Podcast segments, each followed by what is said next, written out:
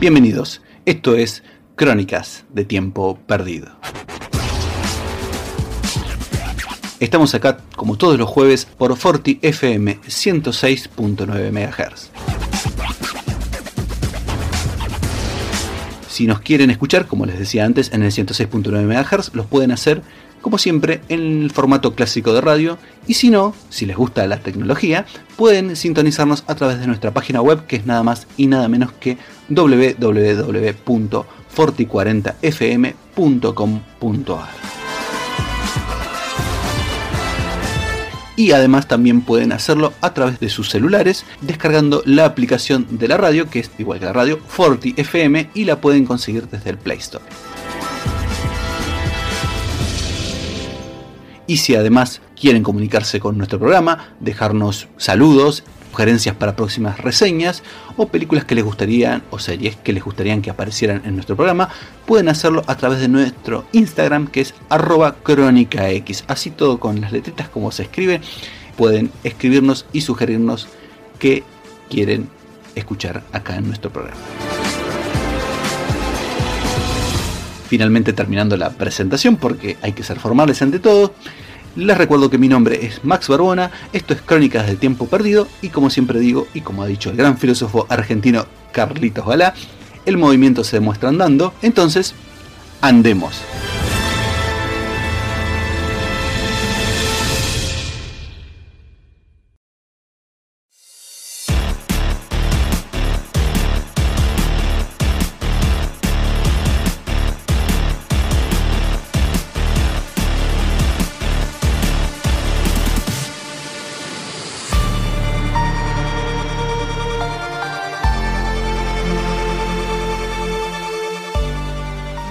Vuelven sábados de superacción acá a Crónicas de Tiempo Perdido y vamos a empezar con una de ninjas.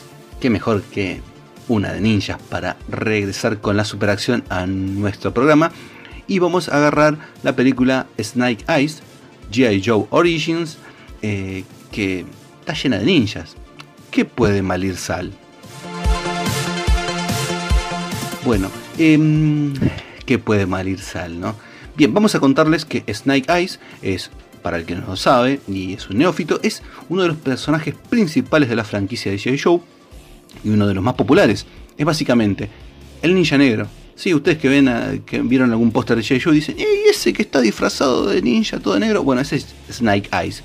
Eh, originalmente la historia de este personaje era un veterano de Vietnam que se metía en un clan ninja para superar la depresión de la pérdida de su familia y finalmente eh, lograba emerger allí y su rivalidad con Storm Shadow, el ninja blanco, se originaba en esas disputas del clan de que un eh, extranjero entrara eh, a un clan y se destacara. Bueno, la cuestión es que más o menos con esa historia mm, de origen ha tenido diferentes variaciones, especialmente por ahí la más conocida es la de la película de G.I. Joe, El origen de Cobra, del año 2009, donde aparece eh, interpretado por Ray Park, eh, el mismo tipo que hizo de Darth Maul en Star Wars, que siempre tiene la particularidad de estar con el rostro tapado y sin diálogos, eh, por lo menos no dichos por él. Sumado que em, el amigo Snake Eye es un ninja que tiene la cara tapada porque sufrió un. Eh, tiene el rostro desfigurado. Y aparte, el tipo, em, en la película de G.I. Joe, como le dije, el 2009, hace un voto de silencio y no habla, pero en, la, el origen canónico de los cómics de G.I. Joe, el tipo em, por salvar a una de sus compañeras de los shows, eh, quedó, como les dije, desfigurado y se lastimó las cuerdas vocales. Por lo cual no puede hablar. Bueno, si hasta acá entendieron todo el origen que les expliqué, bueno, olvídenselo porque no va a ser así. Eh, lo que nos cuenta esta película es la historia de Snake Eyes, que no tiene nombre porque de chiquito le mataron a su papá y él mm, se quedó con ese apodo por eh, el uso de los dados, que cuando tiras dos dados y queda el uno en cada dado, perdiste. Entonces, bueno, él lo tomó de ahí y juró venganza desde que es niñato hasta que se convierte en un veintañero, casi treintañero largo, em, que pelea en peleas clandestinas, valga la redundancia, y que busca encontrar al tipo que mató a su padre para hacerlo puré. Entonces, bueno, termina laburando para la Yakuza que le promete encontrar a este chabón. Y a su vez, eh, él en, laburando para la Yakuza, conoce a un muchacho que se llama Tommy, que es Tommy Buro, en realidad porque es de origen japonés, interpretado por Andrew Korshi, que es uno de los protagonistas de la serie Warrior. Veanla, está muy buena. Em, bueno, y no les dije quién interpretaba a Snake Eyes, el actor Henry Golding, eh, Golding, perdón, que tiene la particularidad de poner todo el tiempo, hacer como una mala imitación de la cara de, de Chon Yun Fat en los 90. O sea, Chon Yun Fat puede hacer las caras que quieras porque es Chon Yun Fat, el protagonista del Tigre del Dragón, el actor fetiche John Woo durante la etapa hongkonesa del famoso director chino, pero Henry Golding, Holguin, perdón, eh, supongo que debe ser un buen tipo. a ver, antes de seguir y empezar a darle con un caño a la película, ustedes saben, los que escuchan este programa, y los que me conocen por fuera del programa, saben muy bien que yo soy una persona que no suelo darle con un caño a alguna película por más que no me guste. Eh, siempre trato de rescatar algo interesante. Tiene que ser muy aburrida o muy mala o muy floja para que uno la mire chueco. Eh, para que menos yo lo, lo haga. Bueno, la cuestión es que eh, como les decía, acá tenemos a este actor eh, y a todo el resto de la película es mm, bastante fallida. A ver, ¿cómo les puedo explicar? Uno por lo general se encariña con un personaje, en el caso de, Snake Eyes, que es un personaje súper popular, y por más que le reinventen el origen, uno dice, bueno, vamos a ver qué hacen, por ahí me encariñan. Es completamente detestable. Cada cosa que hace el protagonista de esta historia uno lo odia más y más y encima empieza a lo largo de la cinta a entablar una relación con el que va a ser en el futuro Storm Shadow. Y la cuestión es que eh, uno empieza a ponerse al lado de Storm Shadow. A ver, Storm Shadow es un chabón, eh, el Tommy este, es un flaco que eh, está destinado a ser el jefe, sucesor de la jefatura del clan que maneja su abuela, que es una guerrera legendaria. El tipo eh, y quiere usar los servicios del clan para mantener la paz y la estabilidad en Japón, eh, para detener a la organización terrorista Cobra. O sea, el tipo es un héroe, es un buen tipo. Cuando uno lo está mirando dice, ¿cómo van a hacer que este personaje se vuelva malvado? No hay modo. Mientras que Snake Eyes, cada cosa que hace, uno dice, che, ¿cómo van a redimir a este salame? Porque cada vez que tiene una oportunidad, la embarra más. Le miente todo el tiempo a Tommy y es tremendo. Sumado a que la película tiene unas escenas de acción que son bastante pobres y genéricas. Y como les dije, el personaje este Snake Eyes es conocido por ser un ninja que se superó a sí mismo, que es un super mega guerrero, que aprendió. Y acá el, personaje este empieza siendo como un peleador bruto, que uno dice, bueno, ¿para qué lo quiere eh, Tommy? ¿Para qué lo lleva a su clan y lo adopta como un hermano? Si este tipo no tiene habilidad marcial, suponemos que a lo largo de la película irá mejorando. Eh, spoiler alert, no. Pelea igual de mal que al principio. No sé si es una decisión del, director, pero es horrible. Nadie se cree que ese flaco es un ninja. Así te lo digo. Te lo digo. Entonces, eh, la verdad es que eh, las escenas de acción no llaman mucho la atención. De hecho, las mejores escenas de acción la tiene Iko Uwais, que hace de uno de los maestros dentro del clan y aparece de fondo. No sé qué problema tiene Hollywood con los artistas marciales. Loco, contraten un coach de, actuación para que mejoren en la parte actoral, pero en lo que es la parte marcial, no los, no los hacen lucirse. Los ponen de fondo, los ponen de, coprotagonista del coprotagonista. O sea, un tipo como Iko Uwais, que protagonizó las dos partes de la redada, que es una leyenda de, de, las artes marciales, que es un tipo que luce genial, tanto en esta película como en Mile 22 de Peter Berg, cada escena que hace la cortan 400 veces en la sala de edición. No se nota lo bien que se maneja este chabón en lo que es una coreografía de acción. Después desperdician a Samara Webbing, que es una muy buena actriz. Es la versión loca de, digamos, de Margot Robbie y sobrina de Hugo Weaving. Eh, la desperdician en un papel súper, o sea, es un buen cast como Scarlett O'Hara, la, una de las miembros, uno de los miembros de los CI Show, pero acá es la ponen de fondo, la verdad que la hacen aparecer 10 minutos. Un desperdicio. Y antes de seguir, y para terminar todo esto que estoy contando, eh, voy a darles aviso por si alguien se quiere animar a mirar esta película. Eh, les voy a dar un spoiler alert doble. Uno. Yo hasta ahí les están avisados. Arranco. Eh, Vieron que les expliqué que el personaje de Snake Eyes durante toda la película no logra uno dice, ¿cómo se va a redimir este tipo? Se la pasa mintiéndole y la embarra y la embarra y la embarra y se mete más en quilombos. termina ayudando los de Cobra, termina ayudando a los Yakuza. Bueno, ¿saben cómo se redime? Después de entregar un elemento súper peligroso y súper poderoso que custodiaba el clan de Storm Shadow, eh, el tipo, porque sí, al mejor estilo, como diría el señor Jorge Pinarello de Te lo resumo así nomás, eh, ya hice muchas macanas y le mentí mucho a este tipo que al que le salvé la vida por conveniencia, pero que me considera su hermano y compañero de sangre. Eh, y no paro de mandarme cagadas. Creo que me haré bueno ahora. Sí, eso es lo que haré. Se vuelve bueno porque sí. Y si hay algo peor que eso, es como Strong Shadow lo volvés malo. La abuela le niega en determinado momento, en el final de la película, tras una serie de sucesos desafortunados, un suceso desafortunado, le niega la sucesión del clan. Y el tipo, pero no lo echa de la familia, le dice, vos te vas a quedar acá con nosotros porque te queremos, te amamos, vas a servir y ayudar al clan. Dice, no voy a ayudar a servir nada, me voy. Y se va. A ver, Storm y no contento con eso, en una escena post créditos, se une Cobra. A ver, durante toda, estableció durante la, película estableció durante casi dos horas que Storm Shadow quería utilizar el clan para eliminar a la gente de Cobra porque eran unos terroristas que mataban nenes y se va a laburar con ellos porque se enojó con la abuela. O sea, es la motivación más floja y terrible que se le puede dar a un personaje. O sea, sos terrorista internacional porque te enojaste con tu abuela. Así de ridículo.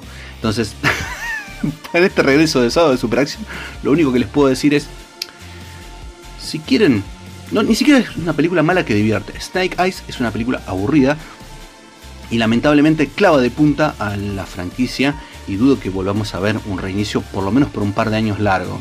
Eh, es incluso que yo en, esta, este canal, en este programa he dicho que ha sido bastante floja Black Widow y que le faltaba un árbol, pero que entre todo alguna, había cosas que zafaban. Snake Eyes no hay modo de que se recupere. Es muy mala, está mal dirigida, las escenas de peleas no se ven copadas, son ninjas que se golpean todo el tiempo y se clavan espadas y no sangran. No estoy diciendo que abusen del gore, pero no sé, invéntense otra cosa. Eh, la verdad es que si quieren mirarla pueden hacerla bajo su propio riesgo. Se van a aburrir. Pero si no, pero si no la quieren mirar, le van a hacer un bien a la humanidad. No sé, quieren ver películas de ninjas buenas, aún con la flojedad que son. Eh, vayan a ver eh, Ninja Shadow of a Tear con Scott Atkins, que el guion no es la gran cosa, pero tienen unas escenas de acción marcial geniales, eh, coreografiadas por Tim Man, que es un coreógrafo genial.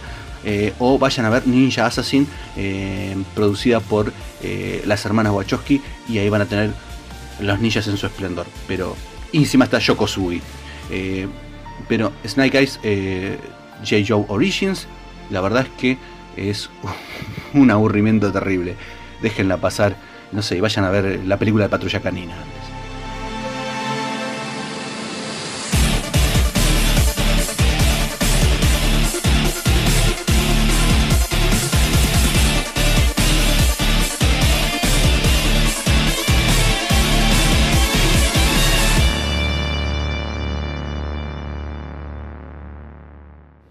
y la música en Crónicas de Tiempo Perdido con Advance y el tema Heaven.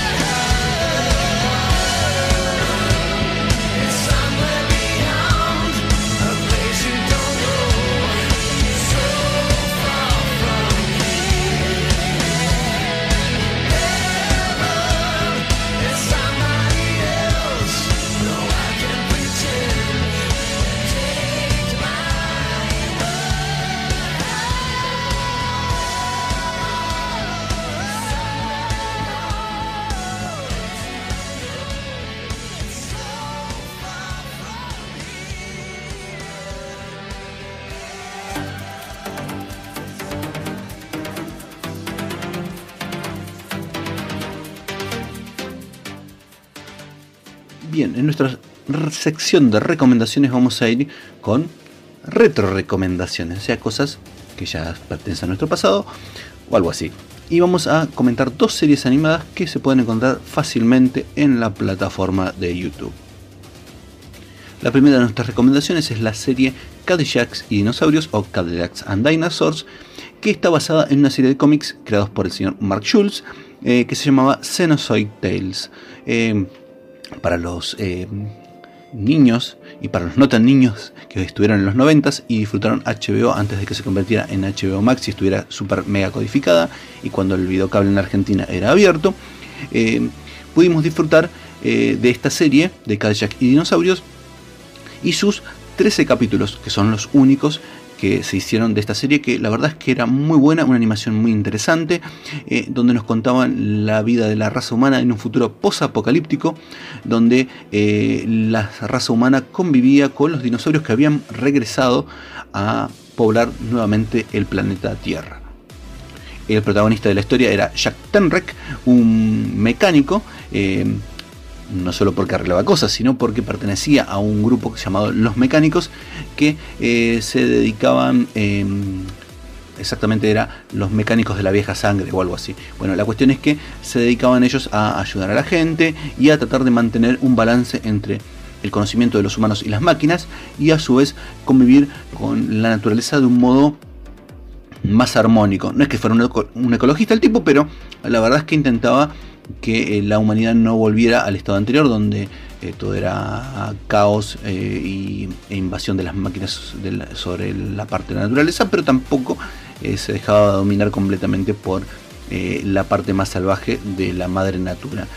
también lo acompañaban a este personaje Hannah Tundi, que era una embajadora mm, de un país llamado Wasum, o de una ciudad, de un poblado llamado Wasum, que se convierte en la compañera de Jack y que tiene la simpática particularidad de que, más allá de que es una, está dibujada hermosa, como cualquier personaje un poco estereotipado de un cómic, eh, ella er, no era para nada una dama en peligro, precisamente es, es una mina que pelea de tú a tú con eh, Jack y más de una vez le tuvo que salvar las papas a nuestro protagonista. Em, también había varios personajes como eh, la gobernadora Scharnhorst, no, sé cómo, cómo, pronunciar este nombre, ¿no?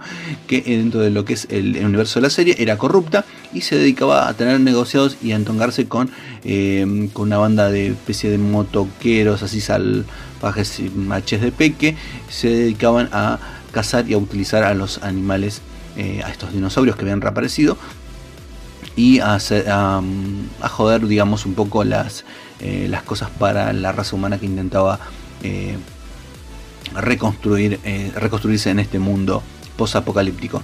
la verdad es que la serie, como les dije, es muy buena, es muy copada, tiene una presentación súper, hiper, mega épica que te vende la serie como lo que es. Y más allá de, de la parte de acción, que la tiene y está muy bien coreografiada y está muy bien animada, por lo menos en la mayoría de los 13 capítulos. Hay un par de capítulos que flojea un cachito, pero eso debe ser por un cambio de estudios, que eso siempre suele pasar en las series de animación. Tanto los diseños de las máquinas como de los personajes y de los dinosaurios se mantienen bastante estables y constantes, pero como les decía, eh, la serie no solo, abundaba, eh, no solo cumplía en el apartado de acción, sino que también tenía esa cosa de, como les decía, las tramas con la gobernadora, los diferentes movidas políticas, que no se hacían aburridas, sino que tenían una forma de ver eh, la parte no tan buena de, la humanidad y a su vez em, eh, concatenar bastante bien con lo que les decía con la parte de acción para que no sea una serie hueca. Y la verdad es que estaba muy, muy, muy buena.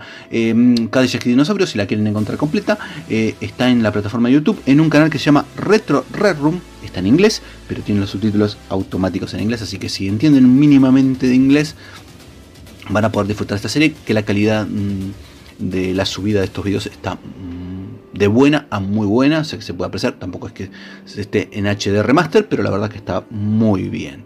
Así que esa es nuestra primera recomendación y ahora vamos con la segunda.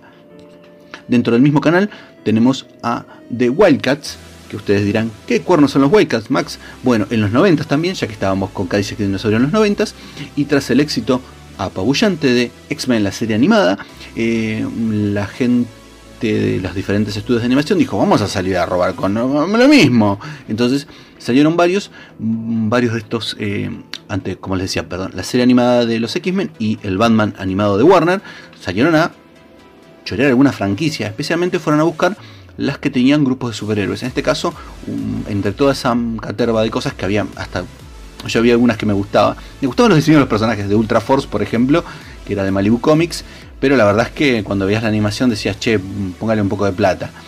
Eh, bueno, la cuestión es que estaban los Wildcats. Los Wildcats eran una creación de Jim Lee, que fuera originalmente dibujante de Marvel y dibujante de la etapa, una de las etapas más exitosas de los X-Men, que es curiosamente en los 90. Si ustedes ven la serie animada de los X-Men y los diseños, eh, están basados en la época en donde Jim Lee eh, dibujaba en, las, en, los cómics. La cuestión es que Jim Lee eh, tiene un conflicto con Marvel, se las toma y en Image Comics crea estos personajes que son los Wildcats, que son un grupo de eh, superhéroes que pertenecen a la raza de los Kerubins y pelean contra los malvados Demonites que quieren invadir la Tierra.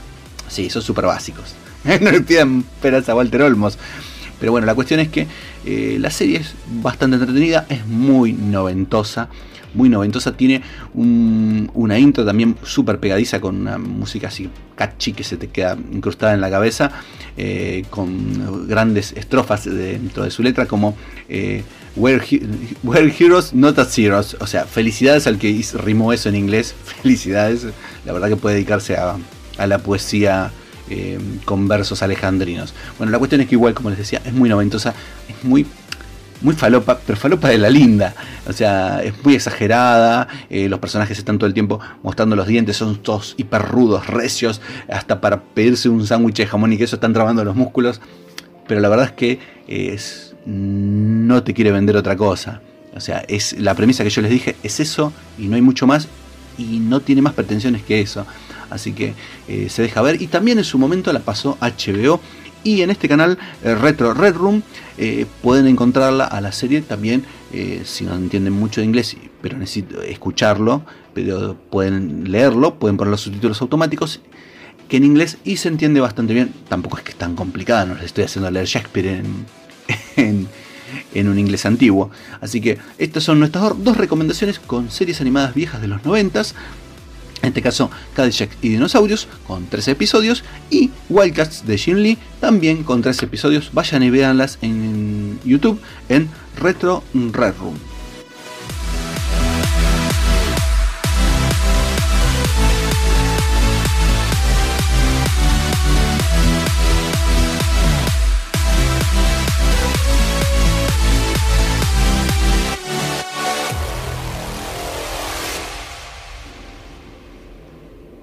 The Hourglass and the Landslide, mm, mi pronunciación, de la banda británica Ten.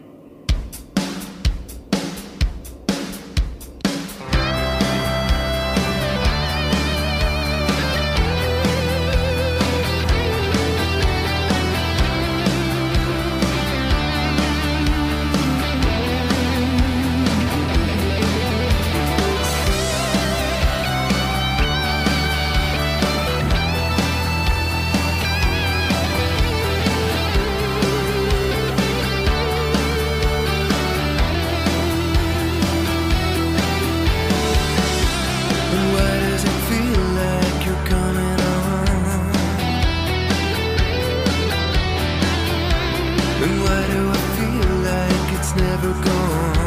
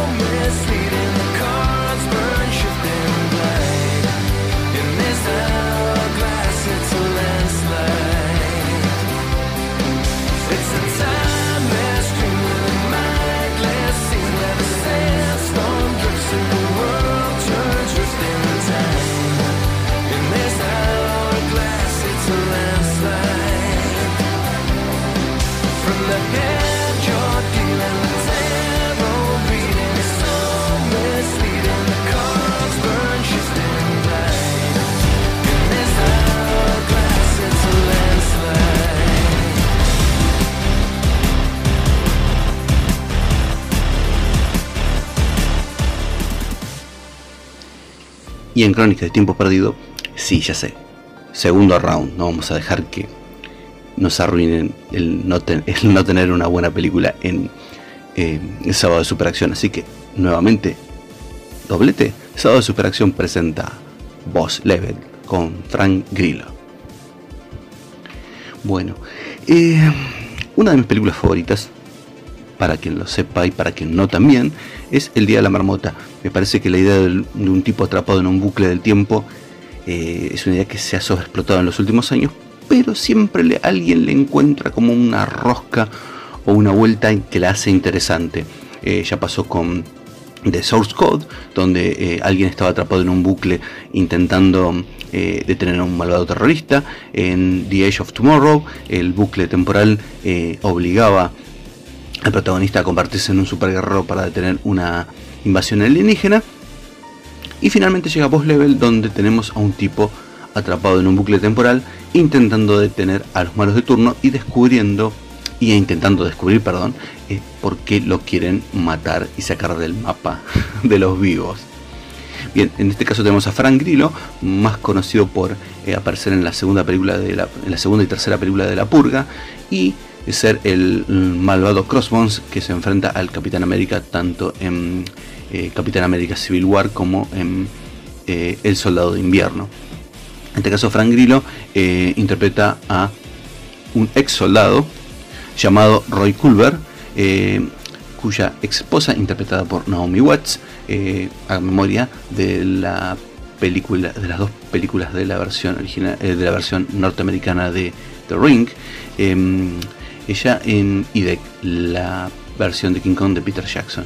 Bien, decía Naomi Watts es su ex esposa, eh, que lo llama para darle como un laburo, y el tipo termina metido en un quilombo de padre y señor nuestro, mientras una horda de asesinos intenta matarlo, pero cada vez que logran su objetivo, lo mandan a empezar el mismo día cuando él se levanta. Eh, la cuestión es que él tiene que descubrir por qué lo quieren matar, por qué ese ciclo infinito se repite, y qué cazzo tiene que ver su Hermu con todo esto en el medio de estos asesinos muy extravagantes, típicos de las películas del señor Joe Carnahan. Para eso véanse Smoking Aces y se van a dar cuenta. Obviamente Joe Carnahan es un director que ha hecho Smoking Aces, como les dije antes, la peli Narc y también ha hecho eh, la muy buena versión de eh, película de la serie ochentera de Brigada A o de A-Team o Los Magníficos, como ustedes quieran decirles. La cuestión es que acá en este caso eh, Carnahan manda todos estos asesinos extraños que están enviados por un Mel Gibson en modo Nick Cage.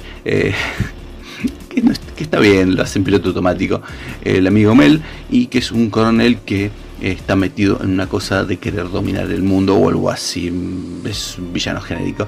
En el medio también tenemos participaciones de algunos artistas bastante conocidos, eh, como orientales, perdón, como el señor Kane Young de la serie Community y de la saga de películas de Hangover, y, pie señores, Michelle Yeoh de, la, de su película más conocida en Occidente, que es El Tigre del Dragón, que es una estrella de las artes marciales asiáticas, que acá también hace un pequeño papelito. Eh, la cuestión es que la película es súper divertida, tiene un armado que recuerda incluso en la estética eh, de las letras, donde nos van contando cada intento que va fallando nuestro amigo Roy, es como si fuera un videogame. Y a su vez, eh, al igual que en todas las películas de bucle, especialmente que yo creo que toma muchos elementos del Día de la Marmota. Eh, nuestro protagonista, que es un tipo que eh, no ha sido un gran padre, que es pues, un padre ausente, un marido fracasado, y la verdad es que tiene una vida bastante miserable. Franquilo lo interpreta muy bien. Es como si Franquilo se hubiese morfado al John Hollenbeck de, del último Boy Scout de, de Bruce Willis. Creo que esta película se lo hubiesen hecho en los 80 la hubiese protagonizado Bruce Willis. Pero bueno, Franquilo está muy bien y como les decía, él, su personaje a lo largo de la película no solo ha aprendido nuevas skills para enfrentar a los bativillanos invitados e intentar eh, salvarse y salvar a, a, su germo, eh, o a su mujer en este caso, eh, sino que va a empezar a descubrir otras cosas como que como una especie de camino de redención sobre las cosas que, eh, en las que él se ha equivocado en todos estos años, tanto en su relación con el personaje de Naomi Watts como con eh, el hijo que tuvo con ella. Em, entonces eso es una de las partes más interesantes porque la película funciona muy bien, em, tiene mucha acción, mucho humor, donde literalmente te desternillas de risa, pero también tiene un par de momentos emotivos donde uno puede entender la motivación del personaje que termina siendo algo más que buscar vengarse de los tipos que están haciendo todo esto. Em, eh, la película Boss Level se puede ver, creo que hasta hace poco se podía ver, no está más en la plataforma de Amazon Prime. Em, y hay, les comento esto sin entrar en terrenos de spoilers muy gordos, leves.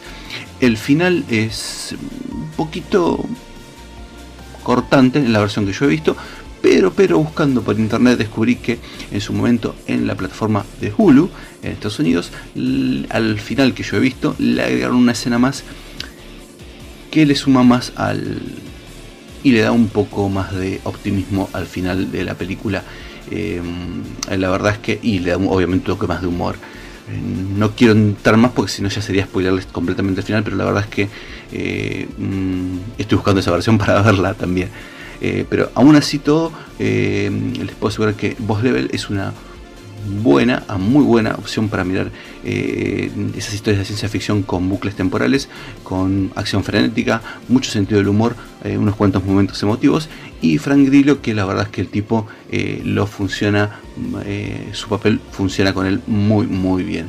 Así que esa es nuestra recomendación. Pueden encontrarlas por medios alternativos y si tienen la posibilidad de encontrarlo en la plataforma de Hulu o accederla, eh, felicitaciones. Así que este fue nuestro resacimiento en Sábado de Superacción con The Boss Level.